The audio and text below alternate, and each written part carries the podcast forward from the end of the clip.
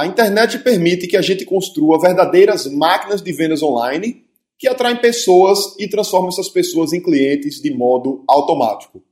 Um livro muito interessante sobre esse assunto é o Invisible Selling Machine, ou seja, máquina de vendas invisível, escrito pelo Ryan Dice, que é uma grande referência em marketing digital, e é sobre esse livro que nós vamos falar nesse episódio.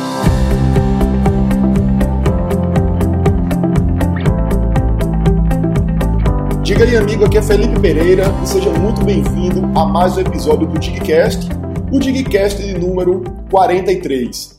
Depois do sucesso do episódio 31, onde eu fiz um resumo do livro As Armas da Persuasão, do Robert Cialdini, esse episódio foi um dos mais ouvidos no mês de junho, eu resolvi repetir o formato agora em julho. E hoje eu vou falar sobre o livro Invisible Selling Machine, ou seja, a máquina de vendas invisível do Ryan Dice. O Ryan é uma das maiores referências em empreendedorismo e marketing digital hoje ele é o criador da Digital Marketer, que é uma empresa norte-americana que tem vários conteúdos, vários treinamentos, e-books, vídeos sobre vendas pela internet. E nesse livro ele fala sobre como você pode estruturar uma máquina de vendas baseada em e-mails. Muita gente acha que o e-mail marketing morreu, inclusive nós já falamos sobre esse tema aqui no Digcast, Porém, o e-mail é uma estratégia extremamente poderosa para vender. Tem várias pesquisas, inclusive, que mostram que ele tanto é a melhor ferramenta da internet para atrair novos clientes, como ele é a melhor ferramenta da internet também para reter clientes. E você precisa utilizar o e-mail marketing de forma correta para que você consiga ter mais resultados. E basicamente, a máquina que o Ryan Dice apresenta no livro ela é baseada nessa estratégia, na estratégia de e-mail marketing. A máquina que ele sugere tem cinco etapas. Então imagina uma máquina com cinco engrenagens e cada uma das engrenagens faz uma coisa diferente.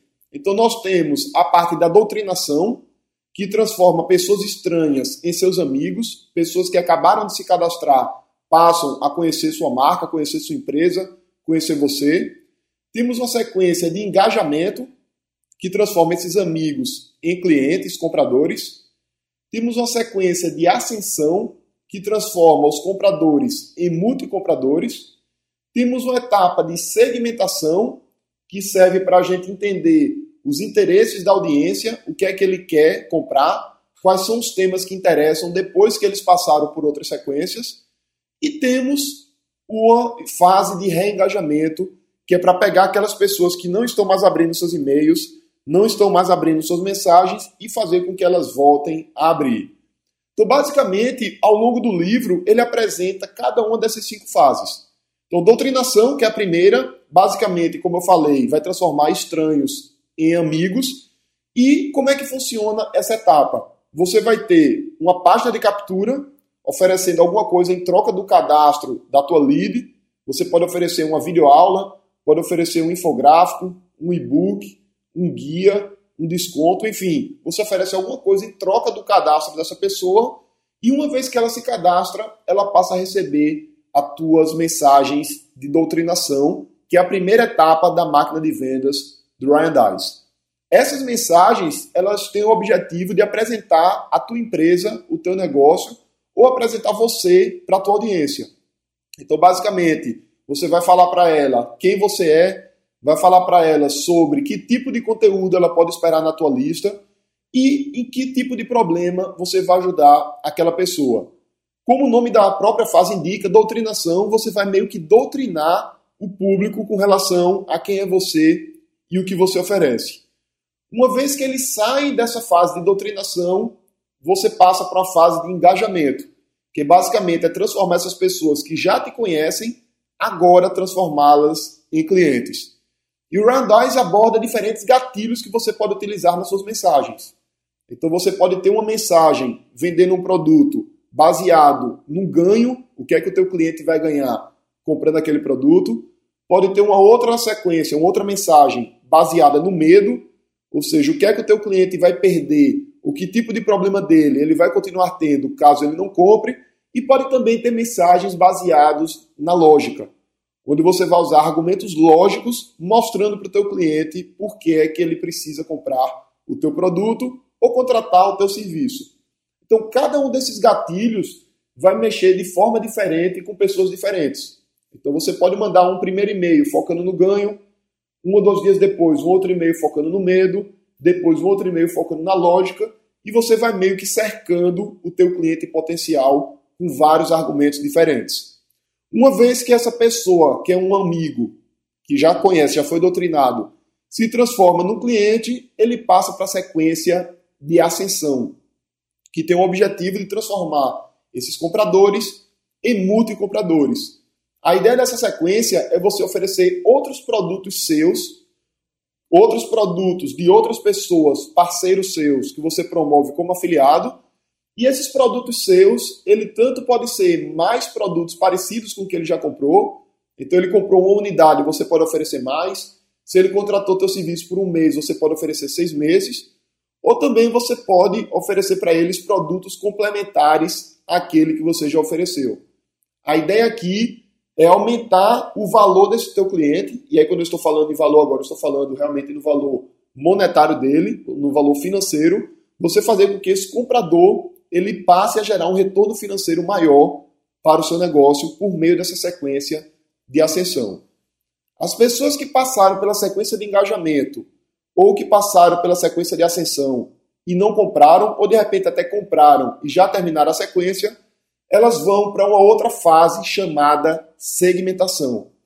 E nessa fase você vai segmentar o público, verificando quais são os interesses que eles têm, para a partir desses novos interesses colocá-los novamente na fase de engajamento para que eles comprem outros produtos e a partir daí possam ir para outras fases de ascensão. O que acontece muitas vezes dentro do, do e-mail marketing, se você trabalha com esse tipo de estratégia, você já deve ter passado por esse tipo de coisa, é que na medida em que o tempo passa, a taxa de abertura dos seus e-mails ela vai caindo. Então você cria uma lista nova, você tem uma taxa de abertura, por exemplo, de 30%, 40%, e na medida em que as semanas vão passando, a taxa de abertura vai caindo, caindo, caindo, até um ponto em que poucas pessoas ficam abrindo suas mensagens. Inclusive, esse foi o tema do Digcast 41 da semana passada, onde eu mostrei cinco técnicas que você pode utilizar para aumentar a taxa de abertura dos seus e-mails. E o que o Ryan Dice recomenda no livro é justamente a sequência, a fase de reengajamento. O que é, que é isso? É uma engrenagem da máquina de vendas que tem o objetivo de fazer as pessoas voltarem a abrir seus e-mails.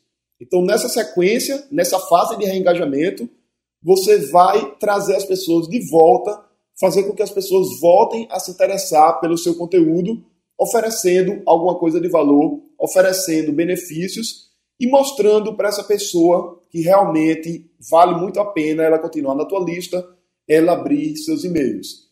Além dessas cinco fases, o Ryan Dice também conclui o livro oferecendo alguns materiais extras. Então ele tem um capítulo mostrando como escrever e-mails que convertem, um outro capítulo mostrando os 100 melhores templates de assuntos de e-mails que ele trabalha, outro capítulo com um checklist de oito pontos que devem ser levados em consideração na hora de definir uma recompensa digital, um outro checklist com 16 pontos que você leva em consideração na hora de criar sua página de captura, e depois ele fala sobre geração de tráfego, aumento de lista e como realmente turbinar a sua máquina. Recomendo bastante que você leia o livro Invisible Selling Machine, vou inclusive deixar um link para ele aqui na descrição do episódio, mas caso você não tenha domínio de inglês, eu espero que o que eu tenho abordado aqui, eu trouxe os principais conceitos, certamente você consegue aplicar no seu negócio e gerar resultados bastante interessantes. Espero que você tenha gostado do Digcast de número 43. Um grande abraço e até a próxima sexta-feira no episódio 44.